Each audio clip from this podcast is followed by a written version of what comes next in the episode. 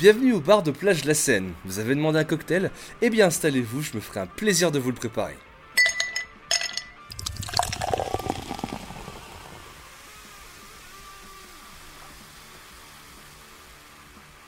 Dans le bar de la Seine, des fois on essaye de se compliquer le cerveau en sortant de nouvelles recettes pour toujours vous faire découvrir de nouvelles saveurs, en allant limite toucher au domaine de la mixologie.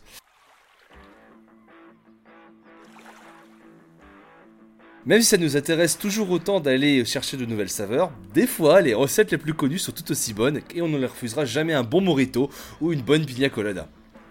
C'est pourquoi pour le cocktail du jour, j'ai décidé non pas de vous présenter une petite pépite méconnue, mais de vous partager un gros classique des familles pour s'ambiancer comme il se doit pendant cet été.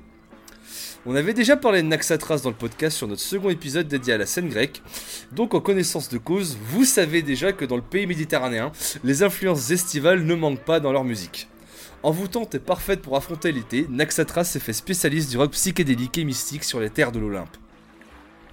Sur leur premier album se trouve la preuve de ce décollage pour des contrées exotiques et tropicales avec le morceau de vêture de disque I Am the Beyonder.